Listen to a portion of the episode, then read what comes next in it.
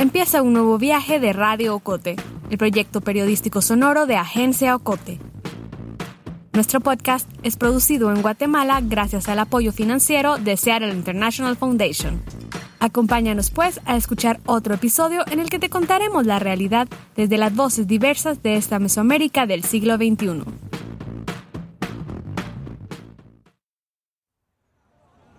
Estuve en Jalapa y estuve en tiempos de Mario Estrada, cuando me di cuenta de, del imperio económico que él había fundado y que realmente era la realeza de Jalapa, porque eh, yo miraba que la gente hacía cola frente a su casa y, cuando me, le digo, ¿y por qué hace cola la gente ahí frente a la casa de Mario Estrada? Me decía, es que le llegan, le cuentan sus problemas y él les regala 50 quetzales. Tenía en su gaveta dinero y les regalaba. Entonces, eh, en ese tiempo yo atendía la, la montaña de Jalapa, Santa María Xalapán, gente que ha sufrido mucho, gente que es muy marginada. Es eh, el área más pobre del municipio de Jalapa. Él es Edgar del Cid, el padre Edgar. Ahora es párroco en Nueva Concepción, en Escuintla. En los últimos días de 2020, los reflectores giraron hacia él. Desde su cuenta de Twitter, defendió a un grupo de jornaleros que había sido capturado por las autoridades al lado de una avioneta que transportaba cocaína pero su arrojo para enfrentarse a lo que considera injusto viene de antes, desde hace años, en varios de los municipios a donde fue trasladado. Hace dos décadas fue secuestrado y abandonado en un bosque tras un conflicto con un grupo de autobuseros. Más tarde, incomodaría a un narcotraficante. Entonces le decía yo, ¿y ustedes qué? ¿No tienen frijoles en su casa? no tienen dignidad, ¿por, qué se van a solear y a, contarle sus problemas a, alguien que realmente es causa de la pobreza de ustedes? Y ataqué mucho y yo no, me, yo no decía Mario Estrada, yo decía el cacique. Fue bastante fuerte, eso me generó también muchas antipatías, porque él era idolatrado por muchas personas en Jalapa. Soy José David López Vicente, periodista de Agencia Cote, y hoy te cuento la historia de un sacerdote católico que ejerce con vehemencia su derecho a expresarse. Es de los que, como han hecho muchos en el pasado, no deja todo a los rezos. Él critica y exige lo que cree justo. Siempre lo hizo desde el púlpito, pero ahora tiene una cuenta en Twitter. No, no me siento un sacerdote fuera de serie, soy un sacerdote común y corriente, me levanto todos los días, rezo, celebro la misa, visito las comunidades, pero también trato de estar al tanto de lo que le pasa a mi gente, ¿verdad? Llegamos a él luego de que movilizara los medios para exigir la liberación de los campesinos detenidos el 22 de diciembre de 2020. Nos interesó su denuncia. Nos interesó el desenfado y el enfado con que se expresan las redes sociales. No se corta. Exige la renuncia del presidente. Critica a la patronal de empresarios, del CACIF y al sistema económico. Lanza dardos contra los diputados y la fiscal general para algunos, sus mensajes quizás resultarán radicales. Ha dicho que cree que la gente será escuchada solo si toma las carreteras del país y ha llamado a unirse a un paro nacional. Como él mismo dice, también se expresan las misas. Aquí lo escuchas orar por los migrantes. Ofrezcamos esta Eucaristía, pidiendo de manera especial por nuestros hermanos migrantes que están en camino. Yo nací en Tacisco, Santa Rosa ahí donde nació Juan José Arevalo Bermejo. Por eso somos un poco revolucionarios.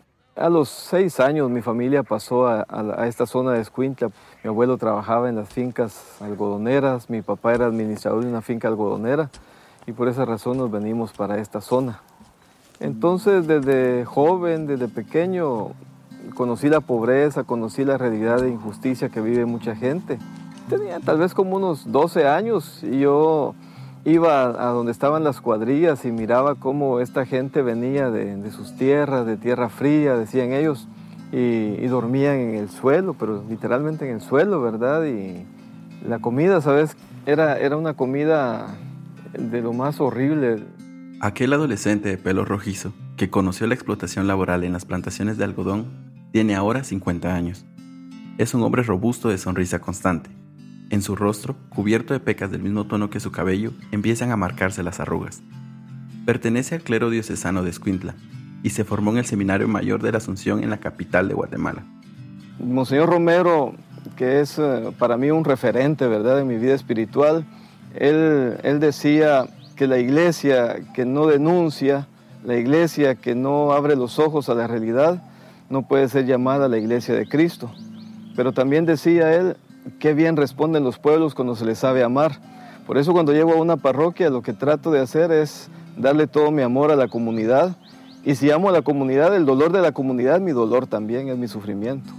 El padre Edgar ahora sirve en la parroquia de la Inmaculada Concepción de María, ubicada en las afueras de Nueva Concepción, uno de los municipios costeros de Escuintla. La iglesia estuvo cerrada desde marzo hasta diciembre por la pandemia de COVID-19. Hoy, sus feligreses deben usar mascarilla durante las misas. Si no la llevan, en el atrio les dan una. Nueva Concepción parece un pueblo tranquilo, de aquellos donde nunca pasa nada. El 21 de enero, el día que visitamos al padre Edgar, había pocas personas caminando y escasos vehículos. Nadie imaginaría que este municipio fue el segundo más violento de Guatemala en 2020. En este lugar se cometieron 88 homicidios por cada 100.000 habitantes. Solo está por delante Jerez, en el departamento de Jutiapa, donde se registraron 118. En alguna ocasión publiqué un Twitter sobre la situación que vivíamos en este pueblo, que aquí en lugar de ponernos a usar mascarilla, que creo que todos tenemos que usar la mascarilla por el COVID, ¿verdad? Pero en lugar de usar mascarilla deberíamos de usar chaleco antibalas, porque estamos en un municipio muy violento y aquí hay más muertes por violencia que por COVID-19. Al padre Edgar, el destino, quizá le llame su vocación, le ha llevado a estos territorios olvidados por el Estado, pero con la omnipresencia de otros poderes. En el 2006 llegó a Jalapa con 35 años. Fue entonces cuando empezó un pulso con Mario Estrada. Aunque las actividades ilegales del político entonces eran un secreto a voces, el tiempo le dio la razón al sacerdote. Mario Estrada está ahora en el Centro de Detención Metropolitano de Brooklyn en Estados Unidos, condenado a 15 años de prisión por el delito de conspiración para enviar drogas a este país. El hombre que fue tres veces candidato presidencial del partido Unión del Cambio Nacional también fue acusado en la Corte de Estados Unidos por conspiración para cometer asesinatos. Lo señalaban de que había planeado asesinar, sin éxito, al exfiscal general, Del Maldana y a los fiscales Juan Francisco Sandoval y Oscar Shad. Según el juez, las grabaciones telefónicas no fueron suficientes para probarlo. Pero volvamos a Edgar, el padre Edgar. La tensión entre el sacerdote y el político era tan conocida en el pueblo que una situación que pudo haber sido una casualidad o un accidente levantó muchos rumores, todo ocurrió en uno de los desfiles hípicos de las fiestas patronales de Jalapa. Y lo ataqué mucho, hubo problemas, en esos días salí en prensa libre porque eh, en, ese mismo desfile hípico, cuando él llegó, eh, el carro de él pasó muy cerca donde yo iba, ¿verdad? Entonces un periodista de prensa libre sacó la nota de que Mario Estrada había intentado atropellarme. Yo no sé si lo intentó o no lo intentó. La cosa es que a mí no me pasó nada, el carro sí pasó muy cerca, pero no, no le di mucha importancia. Y cuando me entrevistaron yo dije, pues yo no, lo, lo, veo así, yo creo que había mucha gente y él por algo pasó cerca, ¿verdad? A pesar de los señalamientos, Edgar del Cid nunca tuvo un encuentro con Mario Estrada. Dice que el exdiputado en una ocasión envió a sus hombres para que grabaran una misa que celebraba. La grabación fue entregada a los superiores del sacerdote. Cuando fue ese conflicto, incluso mandó gente que me grabaron y le llevaron la, misa al obispo, al Monseñor Julio Cabrera, y el obispo me citó para hablar del asunto porque él se había, Mario Estrada se fue a quejar de que yo lo atacaba mucho en mis homilías, pero no me sancionaron, no me, no me mandaron callar. Esa no era la primera vez que alguien buscaba silenciarlo. Tiempo atrás, en el 2002, cuando el padre Edgar tenía 31 años, lo secuestraron. Más de esta historia al regreso de la pausa.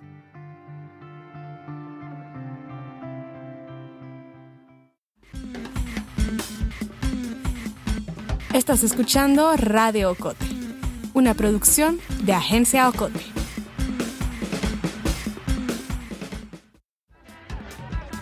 En Agencia Ocote queremos formar una comunidad activa. Síguenos en redes sociales como Agencia Ocote. También te invitamos a unirte al círculo de oyentes de Radio Ocote. Búscanos en Facebook. Somos La Fogata.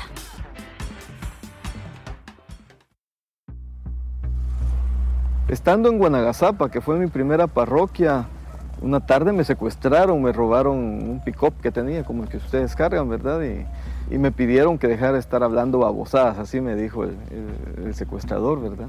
Generalmente ando solo, pero ese día se fueron conmigo tres muchachos, uno que tenía una novia en esa aldea y que iba a verla, el otro que estaba de cumpleaños y no fue a clases, y el tercero que no, no sé por qué motivo se había ido. Y, y cuando nos salen los hombres armados con gorros pasamontañas, detengo el carro, se suben ellos y mandan a los muchachos a la palangana, ¿verdad? Y nos meten en un bosquecito que había en, ese lugar. Ahí nos subieron hasta que se hizo de noche, de ahí se robaron, se, se llevaron el carro, ¿verdad? Y nos dejaron ahí perdidos. El Ministerio Público investigó y pidió la captura de un síndico de la municipalidad de Guanagazapa. Fue acusado de liderar una banda que se dedicaba a robar vehículos. El padre cree que el grupo fue contratado por unos autobuseros con los que se había enfrentado. Les había reclamado porque impedían que funcionara un pequeño bus que trasladaba a los muchachos que estudiaban el diversificado fuera de su poblado. Pero no en todas sus parroquias ha estado en tensión. Con 41 años llegó a Nueva Concepción, Escuintla. Ahí mantuvo una buena relación con Otto Lima Recinos, el exalcalde del municipio que fue capturado por narcotráfico. De acuerdo con la fiscalía, el exfuncionario usaría vehículos de la Coordinadora Nacional para la Reducción de Desastres, con red y una ambulancia para trasladar media tonelada de cocaína. Pero antes de que la droga tocara tierra, las autoridades interceptaron la embarcación que la transportaba. El caso de Lima Recinos no es único en Guatemala. En los últimos dos años han sido extraditados hacia Estados Unidos dos alcaldes de San Marcos, un departamento fronterizo con México. En 2019 fue Eric Zúñiga, del municipio de Ayutla, y este año Carlos Preciado Navarijo, de Ocos. Guatemala ha sido usada como corredor de cocaína desde principios de los años 60. Según Inside Crime, cerca del 90% de la cocaína que se consume en Estados Unidos pasa por este país centroamericano. Además, los traficantes de drogas tienen control territorial y protección estatal gracias al financiamiento de las campañas de partidos políticos. De acuerdo con el informe, un Estado capturado, de la extinta Comisión Internacional contra la Impunidad en Guatemala. La diferencia entre los alcaldes de San Marcos y Lima Recinos es que Lima Recinos no fue solicitado por las autoridades estadounidenses y se encuentra en una prisión guatemalteca. El alcalde de Lima Recinos, yo lo visité un par de veces a su casa porque él tenía muchos problemas de salud. En una ocasión había estado al borde de la muerte, entonces estuve en su casa, fuimos a hacerle oración. Me pareció una persona muy buena, muy cercana. La gente llegaba a su casa, él los escuchaba, él trataba de resolver los problemas de la gente. Cuando fue capturado por el tema de, del narcotráfico, pues sí, fue algo que, que, me impresionó mucho. Algo se oía, porque en los pueblos se, se sabe todo, ¿verdad? Pero uno no le da crédito a las cosas, ¿verdad? Que la gente habla hasta que vimos que la situación era bastante seria. El párroco aún no pierde la comunicación con Lima Racinos, que se encuentra en la cárcel desde octubre de 2019. Ahora que está preso, ¿verdad? Le, le, he llamado por teléfono para preguntarle por su salud, cómo se encuentra y me contó que ya le dio el COVID ahí adentro, ¿verdad? En la, en la cárcel, que lo superó y la relación, como te digo, no fue muy cercana, pero tampoco fue de, de indiferencia. En diciembre de 2020, el padre Edgar volvió a toparse con el problema que ha enfrentado en la mayoría de sus parroquias. En una finca situada entre el límite de Retaluleu y el municipio de Champerico fue localizada una aeronave. El operativo antinarcótico permitió dar con el paradero de dicha aeronave donde se localizó la cantidad de 510 paquetes de la droga denominada cocaína que asciende a un valor de 7 millones de dólares. El 22 de diciembre, el Ejército y la Policía Nacional Civil informaron que había sido localizada una avioneta en Champerico, Retaluleu. En el lugar detuvieron a 15 hombres que se encontraban cerca de la aeronave. Siete de ellos eran originarios de Nueva Concepción y feligreses de Edgar del Cid. Cuando viene la esposa de uno de ellos y me dice llorando que su esposo no aparecía, que ese día tenía que salir a las 8 de la mañana y que no había llegado y ya era de noche y él no, él no respondía a las llamadas, nos quedamos preocupados, ¿verdad? Porque todo podía pasar, lo secuestraron, lo mataron. Ahí estábamos en una incertidumbre. Al día siguiente la noticia de que estaba detenido y que no solo era él, eran 15 personas. Ya ella había logrado hablar con él, entonces me contó que ellos estaban trabajando, que la avioneta casi les cae encima, ¿verdad? Eso me lo contó él también, ¿verdad? Que la avioneta casi les cae encima porque parece que se equivocó del lugar donde tenía que aterrizar porque eso aclarémoslo, la avioneta no se cayó, la avioneta aterrizó y, aterrizó en el lugar equivocado por las luces de las, máquinas que estaban trabajando. Estando allí, eh, les llega el ejército, ¿verdad? Y les obligan a, a tirarse rostro en tierra. Así los tuvieron hasta las 8 de la mañana. Cinco días después de su captura, el padre Edgar escribió en su cuenta de Twitter lo siguiente. 15 trabajadores de una finca azucarera fueron detenidos el 22 de diciembre. ¿Cuál fue su delito? Acudir a ver una avioneta que cayó cerca. Curiosamente, al momento del impacto ya había soldados y policías en el lugar. Como párroco de los detenidos, exijo su liberación. La Procuraduría de Derechos Humanos y los medios de comunicación le dieron seguimiento. Se realizó la audiencia de primera declaración de los detenidos. Finalmente, los trabajadores de la finca de caña de azúcar fueron liberados el 5 de enero de 2021. El sacerdote viajó con las familias hasta la cabecera, en Retaluleu. Ese día celebraron. Fue una fiesta, dice el padre.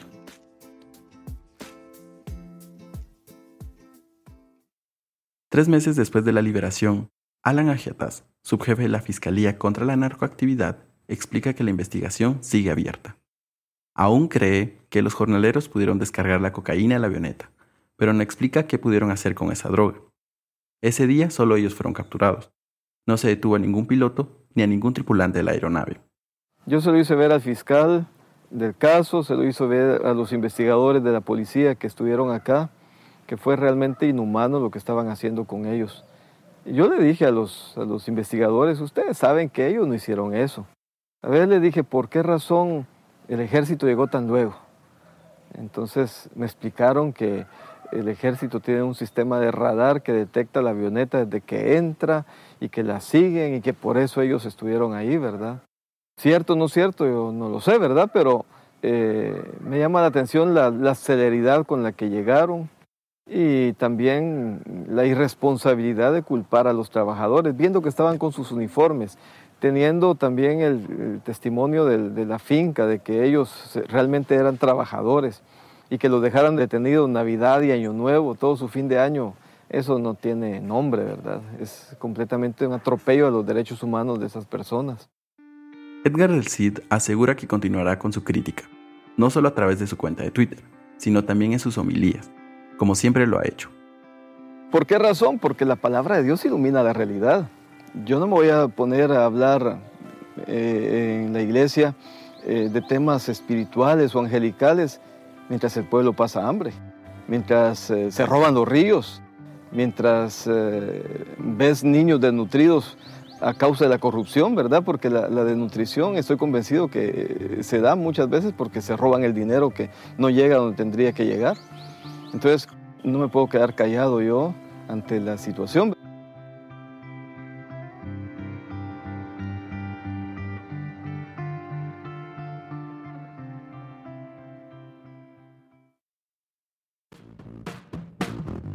Hemos llegado al final de este episodio de Radio Cote, el podcast de periodismo sonoro de Agencia Ocote.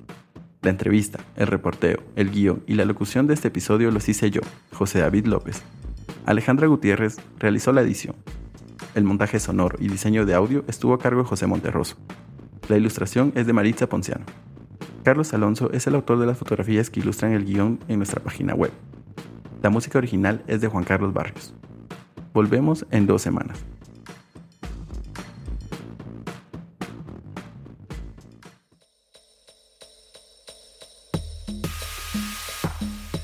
La historia de hoy finaliza aquí pero aún nos quedan muchas voces por escuchar.